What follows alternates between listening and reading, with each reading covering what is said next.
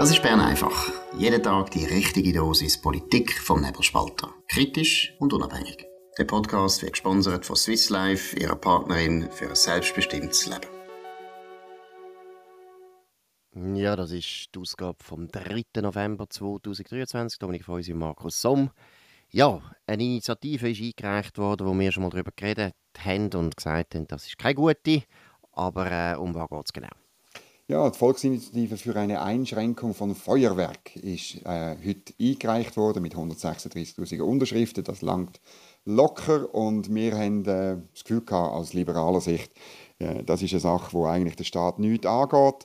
Wir sind dann ein bisschen, ja, wir haben ein paar uns geschrieben auf redaktion.nebelspalter.ch. Das ist also nicht äh, so eine schlimme Initiative, weil es ja nur darum ging, Feuerwerk einzuschränken, wo klopft, also irgendwie Böller oder Raketen wo klopfen und alles andere sind weiterhin erlaubt.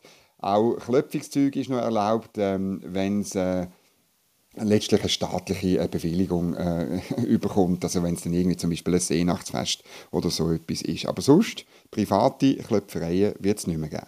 Gut, ich bleibe dabei, obwohl der Roman Huber, das ist ein ehemaliger Redakteur vom Badener Tagblatt und der Aargauer Zeitung, wenn es mir recht ist, wo ich noch kenne von der Region Baden, der hat sich äh, da beschwert, dass wir das so blöd eingestellt haben, die Initiative. Die sagen eben sinnvoll.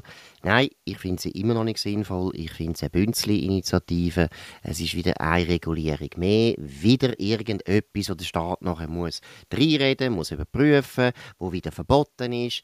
Hören mal auf mit diesen Regulierungen. Aber es ist noch, meiner Meinung nach, Dominik, deprimierend, dass die das eigentlich zustande gebracht haben, dass es doch so viele Leute gibt, die sich für so einen Käse mobilisieren lassen. Ja, es ist vielleicht, äh, wenn man, wenn man ein bisschen kulturpessimistisch sein will, ist es ein, ein Zeichen halt von, von, ja, dass man seine persönliche Befindlichkeit über die Grundsätze äh, stellt, wo eben eigentlich wären, ähm, man lässt sich doch leben und man lässt sich ein-, zweimal im Jahr auch ähm, irgendeinen Böller lässt man über sich ergehen, auch wenn man das persönlich vielleicht nicht so wahnsinnig gut findet. Aber das ist ein bisschen, vielleicht ist das ein bisschen vorbei. Ich hoffe, dass die Initiative äh, letztlich Debatte auslöst über die Grundsätze. Ist schon klar, oder? Ähm, Feuerwerk ist nicht, ist nicht in die gleiche naturrechtliche Kategorie wie Life, Liberty and Pursuit of Happiness. Aber am Schluss geht es ums Gleiche, um die individuelle Freiheit. Genau, und es wird eben wirklich langsam jedes Detail von unserem Leben reguliert. Über das müssen wir nicht länger reden, das ist allen bewusst. Und man sagt dann immer, ja, aber da ist es halt schon wichtig, weil das ist eben, dann genau. bringt man noch die Hunde und dann bringt man noch Katzen, die da leiden und so weiter. Mag alles sein.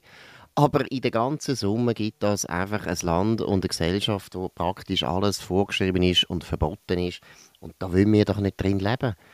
Lönt doch euch gegenseitig ein bisschen leben und einmal im Jahr ist 1. August und einmal im Jahr ist Silvester, Kopfendeckel, zweimal im Jahr gibt es das Feuerwerk. Und sonst gibt es ab und zu noch Ausbuben wo einem ärgert, aber das ist auch nicht so wahnsinnig schlimm. Unsere Vorfahren haben mit dem viel lockerer können umgehen obwohl sie eigentlich vieles härteres Leben hatten. Und ich glaube, das ist ein bisschen, vielleicht wenn du eben, wenn wir so im Kulturpessimismus sind, das ist ja schon überraschend, oder? Es geht uns ja viel besser. Wir versaufen ja im Wohlstand, wir haben eine Lebenserwartung bis 200 langsam. Es kann uns gar nicht mehr viel besser gehen. Aber gerade weil es so wahnsinnig uns gut geht, werden wir immer empfindlicher und äh, ja, sensibler und haben immer mehr Probleme und sind psychisch auch immer viel schneller angeschlagen und im Burnout und so weiter. Und zu dem Thema haben wir jetzt gerade eine neue Umfrage, die sogenannte Gesundheitsbefragung 2022, ist jetzt im November 2023 rausgekommen. Vielleicht könnt ihr das auch mal anders äh, betiteln, ist ein bisschen misleading. Dominik, was sind dort die wichtigsten Erkenntnisse? Ja, zuerst äh, Good News. Oder 85 Prozent der Schweizer Bevölkerung ähm, ab 15 äh, fühlen sich gesund und 83 Prozent fühlen sich sogar glücklich. Also das muss man jetzt einfach mal auf sich auf der Zunge gehen lassen. Äh, gleichzeitig lebt aber mehr als ein Drittel mit einem dauerhaften Gesundheitsproblem. Also ja, ich habe auch, ähm, äh, mein, mein Zechen tut mir etwa die weh. Also das heißt ja auch, dass man, es gibt einen schönen Teil von Leuten, die ein dauerhaftes Gesundheitsproblem haben und trotzdem glücklich sind. Äh, ein bisschen ähm, schwieriger wird die psychischen Belastungen sind gegenüber 2017, wo wir das letzte Mal so eine umfangreiche Befragung gemacht haben, äh, gestiegen. Besonders betroffen ist die Altersgruppe von der 15- bis 24-Jährigen, im Speziellen junge Frauen.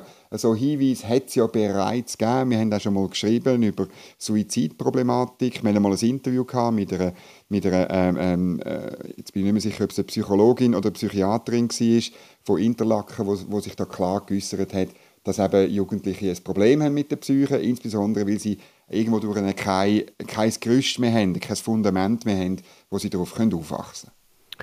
Ja gut, und jetzt, was sind äh, die Erkenntnisse, oder besser gesagt, wie sollte man das können für, äh, erklären? Das Interessante ist nämlich, dass es ja ähnliche Ergebnisse gibt aus Amerika. Dort ist es noch viel ausgeprägter. Dort kann man eindeutig zeigen, dass sich vor allem junge Frauen, 18 bis 25, sehr viel weniger psychisch gesund finden als die Generationen vor ihnen.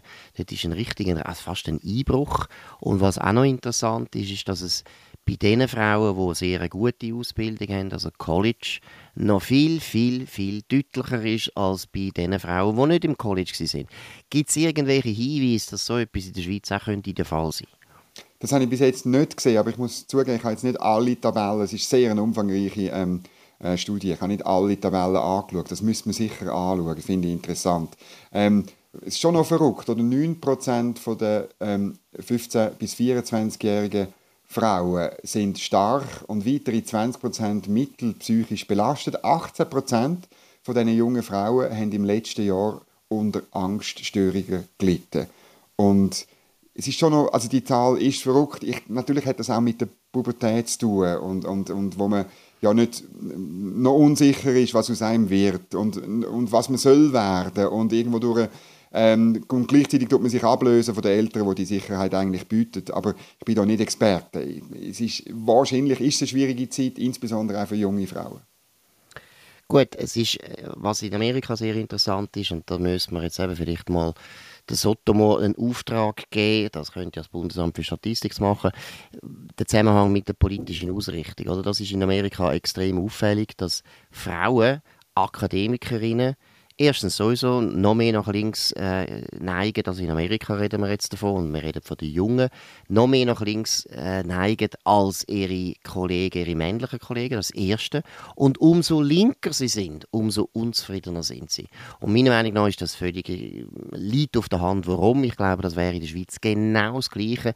Weil wir haben enorm viele Ideologien zurzeit, wo man vielleicht unter Woke zusammenfassen kann. Wir sehen es übrigens jetzt auch bei den ganzen Hamas-Protesten die nur vom Ressentiment leben, die davon leben, dass man den Leuten, die nachher den Protesten äh, ausdrücken, dass die Leute wirklich das Gefühl haben, sie werden immer schlecht behandelt, sie werden diskriminiert, sie haben keine Chancen im Leben und so weiter. Und das ist natürlich auch so eines von diesen feministischen Narrativ, wo vor allem in Vogue-Kreisen auf eine Art radikalisiert worden ist, wo natürlich früher noch viel weniger der Fall war. Und dass man dann psychisch angeschlagen ist, wenn man die ganze Zeit das Gefühl hat, ich bin ein Opfer und ich bin der ärmste Sieg auf der ganzen Welt, ist vielleicht auch nicht so ein Wunder. Ja, das ist ein bisschen so, also es gibt so Hinweise aus der Praxis. Also ähm, ich verlinke nur da ein Interview mit der Lieselotte Staub aus Interlaken, die eine Praxis für Psychologie und Psychotherapie führt. Und sie sagt, ja, die Jugendlichen haben einfach, denen fehlt der Biss. Oder? Und es ist natürlich schon so, wenn du dich selber immer als Opfer siehst, dann, also das passt nicht zusammen, Biss haben und sich als Opfer fühlen, oder? Äh, und darum, glaube ich, wir müssen wieder dazu übergehen, äh, den Jugendlichen zu zeigen, das Selbstbewusstsein auch beizubringen, dass sie äh, den Biss überkommen und dass sie eben nicht Opfer sind, sondern Herrin und Herr von ihrer eigenen Geschichte. Absolut. Und das ist ja auch ein Grund, warum die Schweizer immer in all diesen Umfragen relativ gut abgeschnitten haben weil wir dank, das muss man jetzt einfach deutlich sagen, dank der direkten Demokratie, aber auch dank dem Föderalismus, dank dem System, wo man schon auf Gemeinsebene relativ viel hat können selber entscheiden. Leider ist das alles am erodieren, aber das hat immer dazu geführt, dass die Schweizer immer das Gefühl hatten, sie haben eigentlich immer etwas mitzureden. Sie können immer ihren Senf dazugeben und das hat die Schweizer zu sehr glücklichen Menschen gemacht. Gut, wir haben vorher Hamas erlebt. Ich habe äh, nicht erlebt, sondern erwähnt. Und ich habe gestern ein Memo geschrieben zu dem Thema und zwar am Beispiel von Jake Sullivan. Der Jake Sullivan ist der nationale Sicherheitsberater von den USA. Ganz eine wichtige Figur. Viele Leute sagen, ja, er ist vielleicht sogar ein heimlicher Präsident, weil Joe Biden ist ja auf eine Art äh, mental offensichtlich angeschlagen, dass man sich einmal fragt, wer ist eigentlich der Chef oder wer sind die Chefinnen im Weißen Haus. Jake Sullivan ist je länger, je mehr umstritten, weil er eigentlich, wenn man jetzt die letzten drei Jahre schaut, seit seiner Amtszeit eigentlich wahnsinnig viele wichtige Sachen verpasst hat. Oder? Er hat nicht gesehen, dass die Russen die Ukraine überfallen. Er hat nicht äh, den ganzen Rückzug aus Afghanistan, hat er auch zu verantworten, hat das sehr schlecht gemacht. Und vor allem jetzt und das, glaube ich, ist fast das Peinlichste. Der Überfall auf Israel, der hat niemand im Westen geahnt. Weder die Israelis, das ist schlimm genug, aber offensichtlich auch die Amerikaner nicht, oder die Deutschen nicht, oder die Franzosen nicht, oder die Engländer nicht. Wir sind alle überrascht. Gewesen. Und heute war ein interessanter Artikel von Gary Kasparov im Wall Street Journal. Der Kasparov ist ja ehemaliger Schachweltmeister, eine interessante Figur sowieso. Und der findet eigentlich jetzt, Jake Sullivan soll zurücktreten und mit dem selber auch noch der William Burns, das ist der CIA-Direktor, und genau aus dem Grund, weil sie einfach nichts vorausgesehen haben. Wie siehst du das, Dominik? Ja, ist schon verrückt. Oder in deinem Memo zitierst du ähm, was er so ein bisschen gesagt hat, unmittelbar vor dem ähm, schlimmen, tragischen, furchtbaren 7. Oktober. Am 29. September hat er in einer Zeitschrift gesagt, im Nahen Osten war es in den letzten Jahrzehnten noch nie so ruhig. Am 2. Oktober ähm, hat er in einem Essay für Foreign Affairs äh, gesagt, äh, die, die israelisch-palästinensische Situation sei zwar angespannt, besonders in der Westbank, wogegen es uns gelungen ist, in Gaza die vorher ernste Lage zu deeskalieren. Wir haben direkte diplomatische Kontakte zwischen den feindlichen Parteien wiederhergestellt, wie es seit langem nicht mehr gegeben hatte. Und das ist ein kompletter Irrtum, wie wir jetzt müssen. Ich meine, wir haben es auch nicht gewusst, aber wir sind nicht Sicherheitsberater von den USA mit, mit einer mehrfach tausigen Leuten, die eigentlich den ganzen Tag nichts machen, als genau so Irrtum zu verhindern. Und das ist schon noch verrückt, wie er sich Tosche hat, auch auch sonst, ähm, du tust das super aufzeigen, oder wie, wie, wie die geopolitische Lage sich verändert hat. Und das ist schon tragisch, wenn der Sicherheitsberater von der Weltmacht USA derart, äh, derart komisch äh, komische Analysen macht. Meine, in der Regel sind ja die immer ein bisschen berüchtigt als so ein bisschen Hawks, als so ein bisschen Kriegstreiber. Erinnere dich an Condoleezza Rice, oder? Aber Entschuldigung, Condoleezza Rice hat am Schluss natürlich eben recht gehabt, jeweils.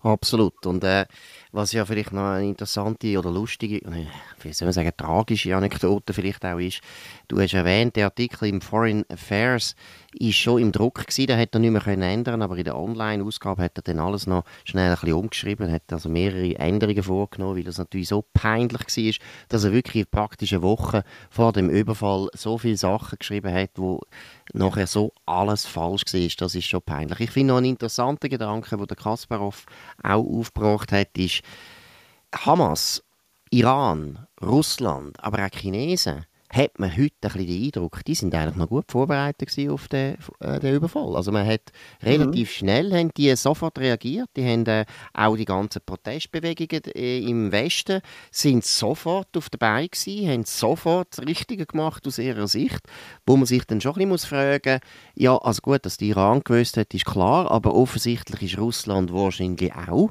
informiert gewesen und die Chinesen sind wahrscheinlich auch informiert gewesen. Also man merkt, dass die Achse des Bösen, und das ist jetzt wirklich ein Begriff, der heute stimmt, früher hat er nicht so gestimmt, das war ja von George W. Bush nach 9-11, dort war er eigentlich ein zusammengeklebt gewesen. aber heute muss man es einfach sagen, es gibt eine Allianz zwischen China, Russland und Iran, das ist immer, das wird immer enger, die arbeiten immer enger zusammen, also dort auch noch ein kleiner Hinweis, es gibt ja in äh, China auch einen eigenen Such Suchdienst, so wie Google.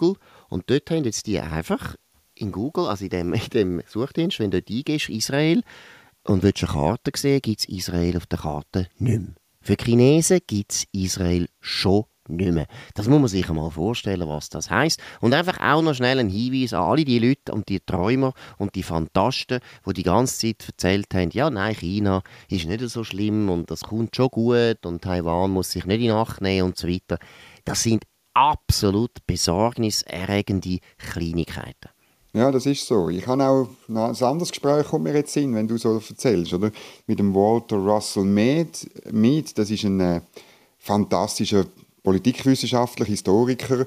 Ähm, er hat es auf die Formel gebracht in einem Gespräch mit der Barry Weiss, Ja, es ist ja eigentlich klar. Seit 300 Jahren kämpfen die englischsprachigen Länder, die Länder von der Freiheit, von der schottischen Aufklärung, die Länder, eben, wo die Life, äh, äh, Liberty and Pursuit of Happiness eben unveräußerliche Rechte sind, kämpfen gegen autoritäre Mächte. Äh, zuerst äh, England gegen den Louis XIV, äh, später gegen den Napoleon, dann irgendwann gegen den deutschen Kaiser und äh, gegen, den, gegen den Nazismus, dann im Kalten Krieg und so weiter. Das ist so das Kontinuum, wo man so in gewissen Kreisen sieht und das hat noch etwas an sich, das muss man schon ein sagen. Sie sind immer, sie sind immer die gewesen, die die freie Welt verteidigt haben und das wird wahrscheinlich eben in diesem Jahrhundert auch wieder der Fall sein. Ja, hoffen wir aufs Beste. Vielleicht noch schnell ein Hinweis. Du hast das völlig richtig gesagt. Im Gegensatz zu uns zwei Leuten, die da noch eine kleine Redaktion haben im Nebelspalter, hat der Jake Sullivan wirklich unglaubliche Ressourcen, um äh, wirklich zu wissen, was läuft auf dieser Welt. Das ist vielen Leuten nicht so bewusst. Die haben das Gefühl, es gibt CIA, das ist der Geheimdienst der Amerikaner. Nein, nein, nein. Die Amerikaner haben mittlerweile 18 Geheimdienste. 18 sogenannte Intelligence Agencies, die sich dann, äh, mit geheimdienstlichen Aufgaben befassen. Das ist Air Force Intelligence, das ist Army Intelligence, Intelligence, das CIA, dann die Coast Guard hat das auch noch. Das Department of Energy hat auch einen Geheimdienst, das Department of State sowieso, das Department of Homeland Security tut sich auch noch um das kümmern. Also es ist nicht normal. Das sind 18 Agenturen, könnt ihr vorstellen, wie viele tausende Leute das, das sind, die nichts anderes machen, eigentlich als schauen, ob Hamas angreift oder nicht und sie haben keine Ahnung gehabt, und der Jake Sullivan hat sich meiner Meinung nach natürlich sehr, sehr blamiert. Aber was beim Jake Sullivan wirklich noch zu denken gibt, wir haben ja schon ein paar Mal auch auf äh, Bern einfach uns lustig gemacht über junge Politiker. Wir haben über Babypolitiker geredet. Und man kann auch über Babybeamte sich lustig machen. Und letztlich finde ich, kann ich nichts gegen junge Leute. Wir haben auch ein paar ganz gute junge Leute jetzt beim Nebelspalter. Es braucht immer eine Mischung zwischen Erfahrung und guten, jungen, ehrgeizigen Leuten. Das ist selbstverständlich. Aber was schon irritiert jetzt auch wieder beim Sullivan, der ist kein ja, der war nicht einmal 45, gewesen, als er den, Posten bekommen hat, einen ganz wichtigen Posten. Und wenn man seine ganze Karriere anschaut, dann hat er eigentlich vorher nur als Berater von wichtigen Politikern dient. Oder? Der ist, zuerst hat er angefangen bei der Hillary Clinton, dann ist er beim Joe Biden, gewesen, dann ist er beim Obama, gewesen, dann wieder beim Joe Biden und immer Berater, Berater, Berater. Natürlich hat er ein paar Angestellte geführt, logisch. Weil in Amerika hat ja jeder, der irgendein so ein Amt hat, hat nachher 20 Angestellte. Das könnt ihr euch nicht vorstellen, wie viel, wie viel Staff ein amerikanischer Beamter sowieso noch hat. Aber trotzdem, der hat jetzt nie eine große Organisation äh, geleitet. Der hat null Auslanderfahrung. Er war halt mal in Oxford und hat dort studiert. Sonst hat er von der Welt nichts gesehen. Er hat es erst eigentlich können machen, wo er dann schon äh, Sherpa war von der Hillary Clinton und mit der Hillary Clinton über 100 Länder auf der Welt besucht hat. Aber das ist etwas anderes, wenn man einfach Länder besucht. Und dann fragt man sich schon, wenn man die Karriere, die Biografie, den Lebenslauf anschaut, fragt man sich schon, wieso soll der Jake Sullivan eigentlich Politik, die Außenpolitik von Amerika, von der einzigen Supermacht von unserer Welt, können gestalten, weil er tut sie offensichtlich gestalten, weil der Joe Biden ist schon so alt. Also das ist schon etwas, wo einem zu denken gibt, auch etwas, wo in Bern ab und zu ein Problem ist, dass viel zu junge Leute viel zu viel Einfluss haben. Das sind zum Beispiel die persönlichen Mitarbeiter. Dominik, du kannst da auch ein Lied davon singen. Ja, das kann ich und ich erlebe die manchmal. Äh, sie, sie sind so ja, das ist, manchmal kommt es mir vor wie Feuerwerk, um das Thema wieder aufzunehmen. Die, die, es sind so Raketen, die kommen in den Himmel und sie, sie haben einen Böllerschuss und so. Und, äh, aber eben, sie verglühen dann auch rasch irgendwie. Es ist letztlich immer ähm, die Frage natürlich, wie ein Bundesrat, eine Bundesrätin mit dem umgeht und wie sie die führt. Man muss auch die persönlichen Berater führen. Man muss sie vielleicht auch manchmal aufeinander losgehen lassen. Ähm, in Amerika habe ich ein bisschen das Gefühl, das ist ein bisschen so. Ist traditionell ja immer ein bisschen, wer ist wichtiger, der Sicherheitsberater oder der, der Außenminister. Und ich glaube, ich habe schon ein bisschen den Eindruck, dass der Anthony Blinken äh, ein bisschen an, an, Einfluss gewonnen hat und der Herr Sullivan ein bisschen verloren hat. Wahrscheinlich auch, weil er so komplett falsch gelegen ist. Und die die Bundesräte in Bern, die das auch schaffen, ihre Berater, ihre Staff ein bisschen aufeinander losgehen zu lassen, statt immer einen Einheitsbrei zu haben, das sind in der Regel die stärkeren Bundesräte. Absolut, aber was wir eben auch kennen, und das ist ein interessantes Phänomen, was es früher aus meiner Sicht weniger häufig gegeben hat, dass eben über anfängt als persönlicher Mitarbeiter von einem Bundesrat, der ist er vielleicht 30, geht kurz nach dem Studium und irgendein ist, meistens, wenn der Bundesrat, der Bundesrat äh, sich zurückzieht, wird dann der Vizedirektor oder sogar äh, Direktor von einem Bundesamt, weil natürlich dankbare Chefs nachher ihre Leute wollen weiter versorgen Und das führt ein bisschen dazu, dass Leute, die eben eigentlich nur Assistent sind, interessante Gesprächspartner für mächtige Leute, nachher in ganz mächtige Positionen hineinkommen, wo sie vorher ja eigentlich äh, keine Ahnung davon hatten, sich auch nie haben müssen bewähren in den Linien. Oder? Sie haben immer im Prinzip als Quereinsteiger oben schon bei den ganz mächtigen Leuten können mitreden. Das gleiche Phänomen haben wir ja bei den Kommunikationschefs, die auch eigentlich einen überproportionalen Einfluss nachher haben auf die Politik, zum Beispiel von einem Bundesrat. Gut, wir haben noch ein kleines Thema, da geht es um Mineralsteuer. Was ist da die neueste, die neueste Sensation? Ja, eine Geschichte im Tagesanzeiger und überhaupt bei Tamedia und ich bin ein bisschen darüber gestolpert, ähm, weil, ich mir, weil ich so ein bisschen staune, wie das zustande gekommen ist. Der Bundesrat tut offenbar ähm, die Rückerstattung von der Mineralölsteuer überdenken. Landwirt und Skigebiet können die zurückverlangen. Rund äh, 40'000 Betriebe äh, können das jedes Jahr machen und machen das auch. Ähm, das ist ziemlich viel. Das ist nämlich, äh, die Besteuerung von Benzin und Diesel ist hoch, fast 80 Rappen pro Liter. Insgesamt kostet das 65 Millionen Franken. Und offenbar äh, gibt es einen Auftrag an Guy Parmelin, das jetzt äh, zu überdenken. Und zwar, weil das klimaschädliche Subventionen sind. Ähm, darum soll es das ab 2026 nicht mehr geben ich, es ist klar, dass, das ist irgendwo durchstoßend, dass man, dass man das subventioniert. Eigentlich ist ja das Konzept von der Direktzahlung in der Landwirtschaft ganz anders. Man tut Direktzahlung machen und alle anderen Subventionen lässt man auf der Seite. Aber ich bin eigentlich fast sicher, dass das ein Rohrkrepierer ist, dass man diesen Auftrag einfach erteilt hat. Das macht man manchmal im Bundesrat, um irgendeinen Auftrag äh, zu erteilen. Und dass man nachher kann sagen ja, wir haben es geprüft, aber es ist halt nicht durchgekommen. Genau, das ist ein typisches Beispiel, ein ganz anderer Fall, wo wir vorher geredet haben, wegen, die, wegen diesen vielen Regulierungen. Zu diesen vielen Regulierungen gehören auch ganz viele verschiedene Töpfe, Subventionstöpfe, die Wiederregulierungen auslösen. Am Schluss hat niemand mehr eine Ahnung, wer alles gefördert wird und wie. Und das ist natürlich bei der Landwirtschaft ganz extrem.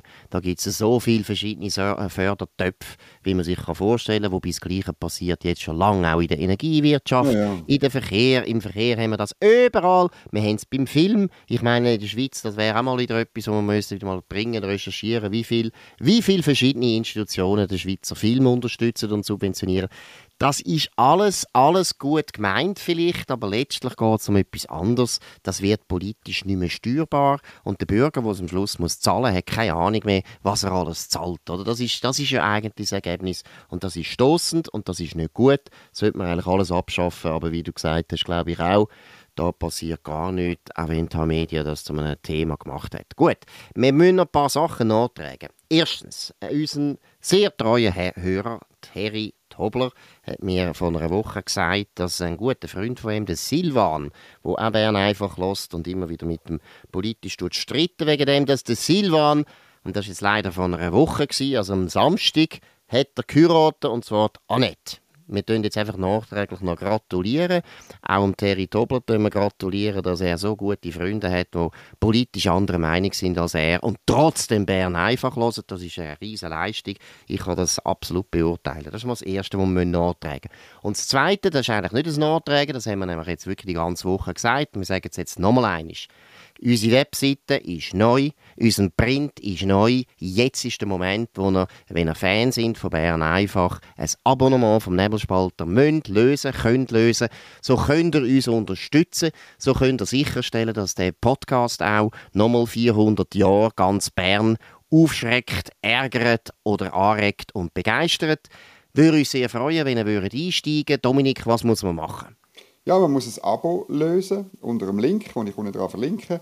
Und dort muss man dann beim Rausgehen, beim äh, Zahlen, muss man ins Feld, wo Rabattcode heisst, muss man eingeben Atom, Atom, Atom. Du es nochmal wiederholen. Atom, Atom, Atom. Klein und zusammen. Alles klein geschrieben, alles miteinander. Und was ihr auch machen ist Urs Bruder eingeben. Da müsst ihr aber nicht dreimal sagen, sondern einfach Urs Bruder zusammenschreiben. Das Dann könnt ihr auch das Abonnement lösen. Gut, das war Bern einfach von dem 3. November 2023. Ich freue mich Markus Somm. Ja, ihr könnt uns abonnieren auf nebelspalter.ch, auf Spotify, Apple Podcasts und so weiter. Könnt uns weiterempfehlen, redet von uns und wenn ihr heiratet, könnt ihr jederzeit auch so einen schönen Wunsch oder Gratulationswunsch äußern. Wir übernehmen den. Wir können nicht immer garantieren, dass wir es gerade immer machen, weil wir es einfach ab und zu vergessen. Wir sind auch vergessliche Menschen und deshalb tun wir das einmal nachtragen. Also wenn ihr jetzt, sagen wir, vor vier Jahren geheiratet habt, können wir jetzt Ihnen euch noch gratulieren, wenn ihr das gerne hättet. Können wir auch. Oder wenn ihr kurz vor der Scheidung steht, wollt und vielleicht eure Ehe wollt verbessern wollt, könnt ihr ja auch nochmal einmal gratulieren. Alles möglich. Nein, meins ernst. Wir freuen uns immer über Zuschriften von Hörern, Anregungen von Hörern. Und wir hören uns wieder am Montag auf dem gleichen Kanal zur gleichen Zeit. Und wir wünschen allen ein gutes Wochenende. Das war Bern einfach, gesponsert von Swiss Life, ihrer Partnerin für ein selbstbestimmtes Leben.